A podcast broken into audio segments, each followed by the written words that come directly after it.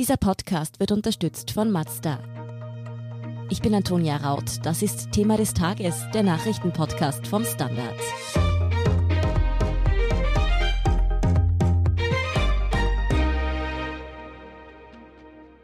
Die Corona-Krise spaltet die Gesellschaft. Die einen befolgen streng Abstandsregeln, Maskenpflicht und Ausgangssperren. Andere halten diese für bloße Schikane und glauben eher an Verschwörungstheorien als Experten oder gar der Regierung. Aber sind wirklich alle Kritiker rund um Corona Wirrköpfe?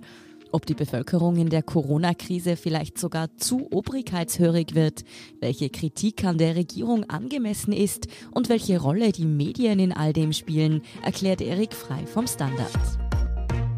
Erik, wenn es um Kritik an Corona-Maßnahmen geht, werden die Kritiker mittlerweile oft schnell als Verschwörungstheoretiker abgestempelt vielleicht ein bisschen zu schnell? Naja, es gibt die Verschwörungstheoretiker und sehr vieles, das da herumschwirrt, ist tatsächlich wirklich abstrus. Aber ja, es gibt auch sehr seriöse Kritiker, die halt dann zu schnell damit verbunden werden mit den Verrückten. Und da müssten wir, glaube ich, viel klarere Grenzen ziehen zwischen den legitimen und rationalen und auch belegbaren Argumenten und denen, die wirklich nur Wahnsinn herausposaunen. Ja, trotzdem muss man ja sagen, dass diese Leute, die den Wahnsinn herausposaunen, doch deutlich zugenommen haben in der Corona-Zeit und auch vor allem sehr viel Resonanz bekommen. Woran liegt denn das? Naja, sie haben halt diesmal ein sehr fruchtbares Feld gefunden für ihre verrückten Theorien. Man darf nicht vergessen, es ist die Zahl der Menschen, die den Medien und auch der Politik grundsätzlich misstrauen, gewachsen und die suchen andere Informationsquellen und die sind verfügbar. Und die findet man im Internet. Und so ein unbekanntes Virus, neues Virus, das ja mysteriös ist, das ist eine wunderbare Gelegenheit, alles Mögliche zu behaupten. Dazu hängt es mit Gesundheit zu tun, mit der Möglichkeit einer Impfung zu tun und schon sprießen die, die Ideen. Bill Gates steht dahinter, die Chinesen haben das im Labor erfunden, wir werden alle gechippt, wir werden zu einer Diktatur verwandelt. Also das ist einfach ganz viel Möglichkeit hier, Menschen hier wirklich zu mobilisieren und auch emotional zu empören. Und die, die schon grundsätzlich das Gefühl haben, ich traue weder der Regierung noch traue ich sogenannten Experten oder traue schon gar nicht den Medien, naja, die lesen das dann und das glauben sie dann, egal ob es irgendwie Hand und Fuß hat oder nicht. Du hast die Medien jetzt schon angesprochen. Die haben natürlich eine nicht ganz einfache Rolle, da eben auch zwischen berechtigter Kritik von Expertinnen und Experten und dann aber eben doch recht schnell mal abstrusen Theorien dazu zu unterscheiden, weil es da ja doch hin und wieder auch Überschneidungsfelder gibt, wo dann zum Beispiel auch Expertinnen und Experten etwas seltsame Thesen vorlegen oder wenn wiederum, sagen wir mal, abstruse Kreise doch gar nicht so falsche Dinge ansprechen. Wie gelingt den Medien diese Gratwanderung? Ja, vielleicht etwas besser, als es manchmal behauptet wird, aber sicher nicht gut genug. Du hast auch schon angesprochen, die Probleme dabei, dass diese Grenze zwischen dem Abstrusen und dem Legitimen ist oft verwaschen. Es passiert auch, dass, sagen wir, Experten, Mediziner oder auch wirklich seriöse Leute Sachen darstellen, behaupten, das an sich wahrscheinlich bedenkenswert oder auch korrekt ist. Es wird auch in Papers dann publiziert, aber dann übertrieben und auch missbraucht wird.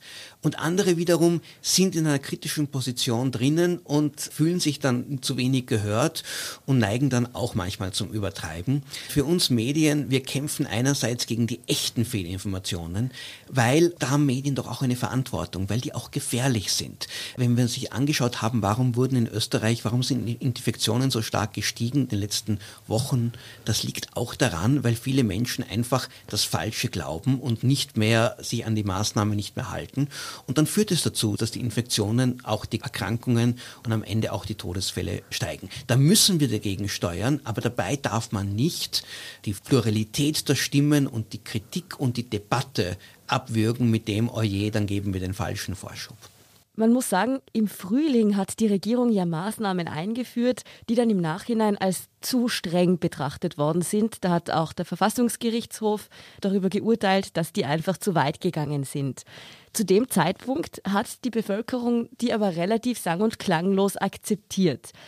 Sind wir vielleicht auch manchmal zu wenig kritisch, gerade die breite Masse? Ja, diese Maßnahmen im Frühjahr, dieser echte Lockdown, Ob er wirklich zu streng war, ist nicht unbedingt gegeben. Auch der Verfassungsgerichtshof hat sehr oft auch einfach die Logistik dahinter, die unklaren Verordnungen kritisiert. Es war damals wirklich notwendig, diese Infektionsketten einfach zu brechen. Und das geht nur durch sehr drastische, harte Maßnahmen. Man hat auch vieles nicht genau gewusst wie heute. Zum Beispiel hat man damals viel mehr angenommen, dass auch im Freien eine Ansteckungsgefahr ist. Heute weiß man, die ist viel weniger. Dadurch, und die Polizei konnte im Freien sehr gut kontrollieren, konnte in den Parks herumlaufen und die Leute bestrafen, wenn sie zu nah saßen. Aber was in den Privatwohnungen passiert ist, da hatten sie keine Handhabe. Also es sind Fehler passiert, man weiß heute vieles besser. Aber im Prinzip, glaube ich, war es gut und wichtig, dass die Menschen sich damals doch auch ein bisschen obrigkeitsgläubig dran gehalten haben, weil diese erste Infektionswelle, die ist vorbeigegangen und die war besonders gefährlich, weil damals war auch unser Gesundheitssystem noch überhaupt nicht darauf vorbereitet und dann hätte es wirklich viele, viele mehr Tote gegeben. Das Beispiel Lombardei stand uns damals vor den Augen. Also die Fehler waren damals zwar vorhanden, aber irgendwie vertretbar. Das Problem ist sicher die letzten Monate, was da passiert ist. Und da, das war einiges schwieriger, da den richtigen Weg zu finden. Ja, wenn man über die Grenzen von Österreich hinausblickt, dann sieht man, dass Länder wie Italien, Frankreich, teilweise auch Deutschland nun sogar noch strengere Maßnahmen einführen, als die bei uns damals gegolten haben.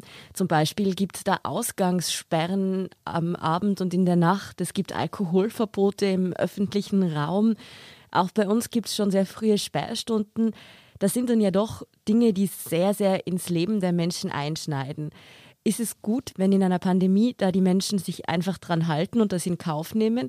Oder ist es bei sowas eigentlich schon auch wichtig, das immer zu hinterfragen, was das denn wirklich bringt? Naja, man kann ja beides tun. Man kann sich dran halten und gleichzeitig es hinterfragen. Und das Hinterfragen ist wichtig, das sollten auch wir, die Medien, wahrscheinlich noch stärker tun.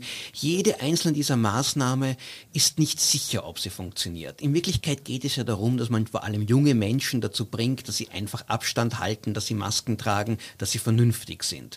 Jetzt ist diese Sperrstunde dient dazu, zu sagen, na am Abend steigt der Alkoholpegel, also da hält man sich weniger dran, also sperren wir die Gasthäuser und die Bars. Wenn dann aber das zu Hause weiter gefeiert wird, dann bringt das überhaupt nichts, sondern führt nur dazu, dass Bars und Restaurants und andere dann halt Geschäftseinbußen erleiden und noch schneller pleite gehen. Also das muss man schon alles genau hinterfragen, auch genau überprüfen immer wieder, ob es wirklich funktioniert. Und das ist etwas, was man auch von der Regierung einfordern kann kann, dass sie da auch mehr auch Belege vorlegt. Auch wenn es nicht eindeutig beweisbar ist, aber zumindest sagen, wir glauben, dass es diesen, diesen Effekt hat und dann schauen wir uns an, ob dieser Effekt wirklich eintritt. Wir haben schon darüber gesprochen, dass es eben Teile der Bevölkerung gibt, die sehr kritisch sind, auch unter Umständen Verschwörungstheorien glauben. Der allergrößte Teil ist aber im Moment noch sehr brav unter Anführungszeichen, würde ich jetzt sagen. Wenn man sich in der U-Bahn umschaut, tragen alle Masken, die Sperrstunden werden großteils eingehalten. Ist es normal, dass es in Krisenzeiten da eine recht krasse Trennung gibt, dass ein Teil sehr, sagen wir, obrigkeitshörig sich verhält und ein anderer sich dann aber komplett davon abwendet und sagt, ich glaube gar nichts mehr? Damit muss man einfach rechnen, dass das in einer Gesellschaft passiert, wenn diese Krise sehr klar, sehr offensichtlich ist. Also wenn wir eine Naturkatastrophe haben, ja, dann hält sich jeder dran, dann weiß er auch, was Sache ist.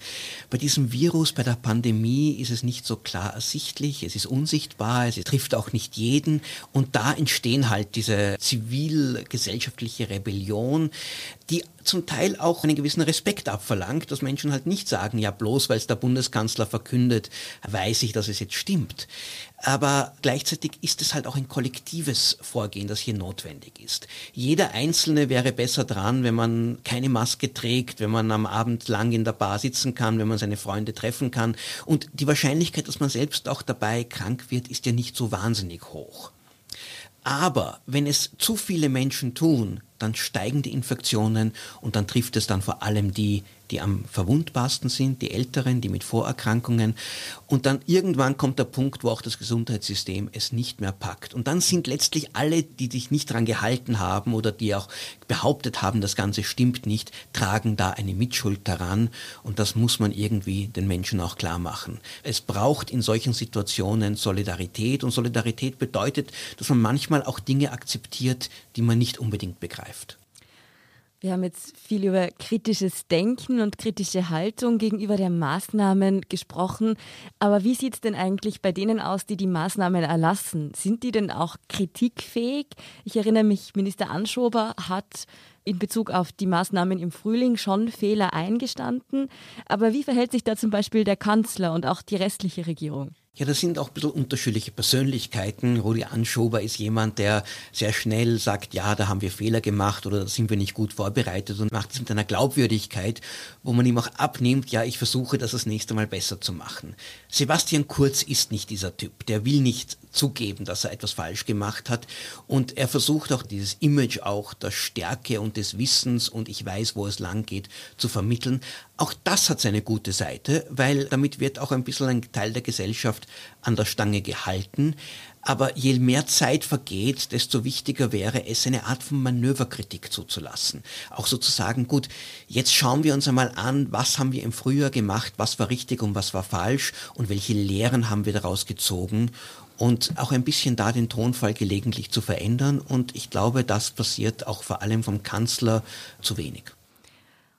Dann gibt es ja noch die Expertinnen und Experten, die in der Corona-Krise sehr oft zu Rate gezogen worden sind, deren Meinung auch in der Öffentlichkeit auf sehr großes Interesse stößt. Jetzt sind viele von denen etwas leiser geworden, vielleicht auch aus Angst, ins wirre Eck gestellt zu werden, wenn sie kontroverse Thesen vertreten. Wie beurteilst du denn diese Entwicklungen? Wie gehen wir mit den Experten und Expertinnen in Österreich um? Ja, sie waren in Österreich nie besonders laut, weder auf der einen noch der anderen Seite. In anderen Ländern gibt es einfach da führende Experten, die wirklich da in der vorderster Front stehen. Anthony Fauci in den USA oder Drosten in Deutschland. Bei uns sind das immer wieder nur die Minister und der Kanzler, die alles verkünden und auch versuchen, alles zu erklären. Und die, die kritisch sind, haben auch manche dieser kritischen Stimmen, die dann sehr wohl auch zu Wort in den Medien kamen, haben auch übertrieben.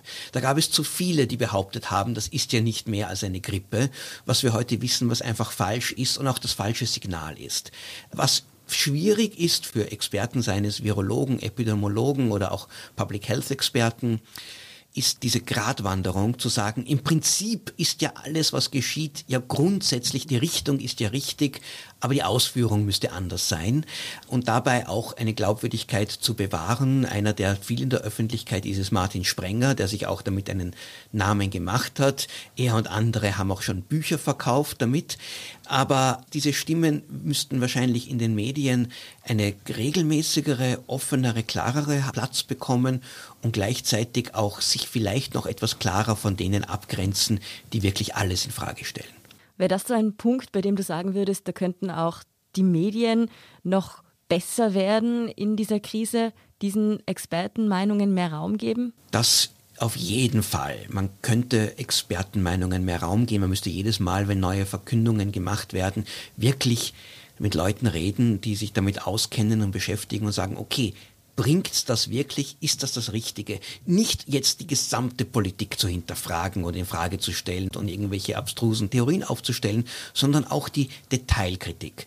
Und das Problem ist nur, dass sich oft weiß man selbst nicht genau, was wurde jetzt tatsächlich beschlossen. Das ist uns diese Woche auch wieder passiert mit neuen Verschärfungen, wo man immer noch darauf wartet, was dann wirklich im Detail kommt. Und die wissenschaftliche Evidenz für viele Maßnahmen ist auch noch immer nicht da. Das heißt, wir stochern alle im Dunkeln. Und das, was es sowohl Experten, aber auch Medien am schwersten fällt, ist, in einer großen Suppe der Unklarheit ein halbwegs schmackhaftes Menü zu servieren. Ja, in dieser Suppe werden wir wohl oder übel noch eine Weile herumstochern. Vielen Dank, Erik Frei, für diese Einblicke. Sehr gerne. Wir sind gleich zurück.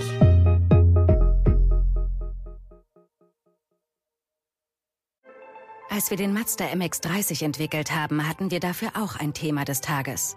Ihr Leben. Denn egal wie lang, kurz, stressig oder spontan Ihr Alltag auch ist, der neue Mazda MX30 bleibt an Ihrer Seite. Mit einer Reichweite, die Sie von der Vollzeit in die Freizeit bringt. Und Elektroenergie, die Sie antreibt. Egal wohin Sie fahren. Erleben Sie Fahrgefühl für ein bewegtes Leben. Mit dem neuen Mazda MX30. Rein elektrisch. Hört sich gut an? Dann überzeugen Sie sich bei einer Probefahrt. Und hier ist, was Sie heute sonst noch wissen müssen. Erstens, die Corona-Situation in Österreich spitzt sich zu. 21 Bezirke sind auf der Ampel nun zusätzlich auf Rot gestellt worden. Die Ampelkommission hat am Donnerstagabend die neue Schaltung bekannt gegeben. Damit gilt nun in mehr als einem Viertel Österreichs die höchste Warnstufe. Nur ein Prozent der Republik ist auf der Corona-Karte noch grün eingefärbt. Einzig Kärnten hat als letztes Bundesland noch keinen roten Bezirk. Zweitens, die neuen Corona-Maßnahmen der Regierung gelten doch erst ab Sonntag. Die Verordnung dazu liegt jetzt zwar vor, dennoch verzögert sich das Inkrafttreten, das eigentlich für heute Freitag geplant gewesen wäre. Neu ist ab Sonntag dann, dass Gesichtsvisiere nicht mehr als Masken gelten. Außerdem ist nach Sperrstunde ein Alkoholverbot im Umkreis von 50 Metern vor Lokalen geplant. In Altersheimen und Fußgängerzonen gilt künftig eine Maskenpflicht. Und drittens, die demokratische US-Kongressabgeordnete Alexandra Ocasio-Cortez sorgt mit einem ungewöhnlichen Auftritt für Aufsehen. Sie hat auf der Gaming-Plattform Twitch ein rekordverdächtiges Debüt hingelegt. Auf Twitch können die Nutzer Gamern beim Spielen von Online-Spielen zusehen. Ocasio-Cortez hat in ihrem ersten Auftritt auf der Plattform das Online-Gesellschaftsspiel Among Us gespielt und auch über Politik gesprochen. Damit hat sie auf einen Schlag fast 500.000 Follower auf der Plattform gewonnen. Mehr dazu und die aktuellsten Informationen zum weiteren Weltgeschehen liefert Ihnen wie immer der Standard.at. Um keine Folge von Thema des Tages zu verpassen, abonnieren Sie uns bei Apple Podcasts oder Spotify. Unterstützen können Sie uns mit einer 5-Sterne-Bewertung und vor allem, indem Sie für den Standard zahlen.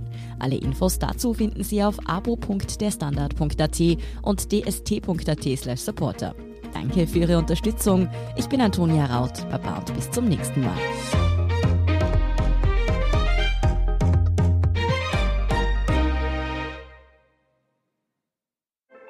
Als wir den Mazda MX30 entwickelt haben, hatten wir dafür auch ein Thema des Tages. Ihr Leben. Denn egal wie lang, kurz, stressig oder spontan Ihr Alltag auch ist, der neue Mazda MX30 bleibt an Ihrer Seite. Mit einer Reichweite, die Sie von der Vollzeit in die Freizeit bringt. Und Elektroenergie, die Sie antreibt. Egal wohin Sie fahren.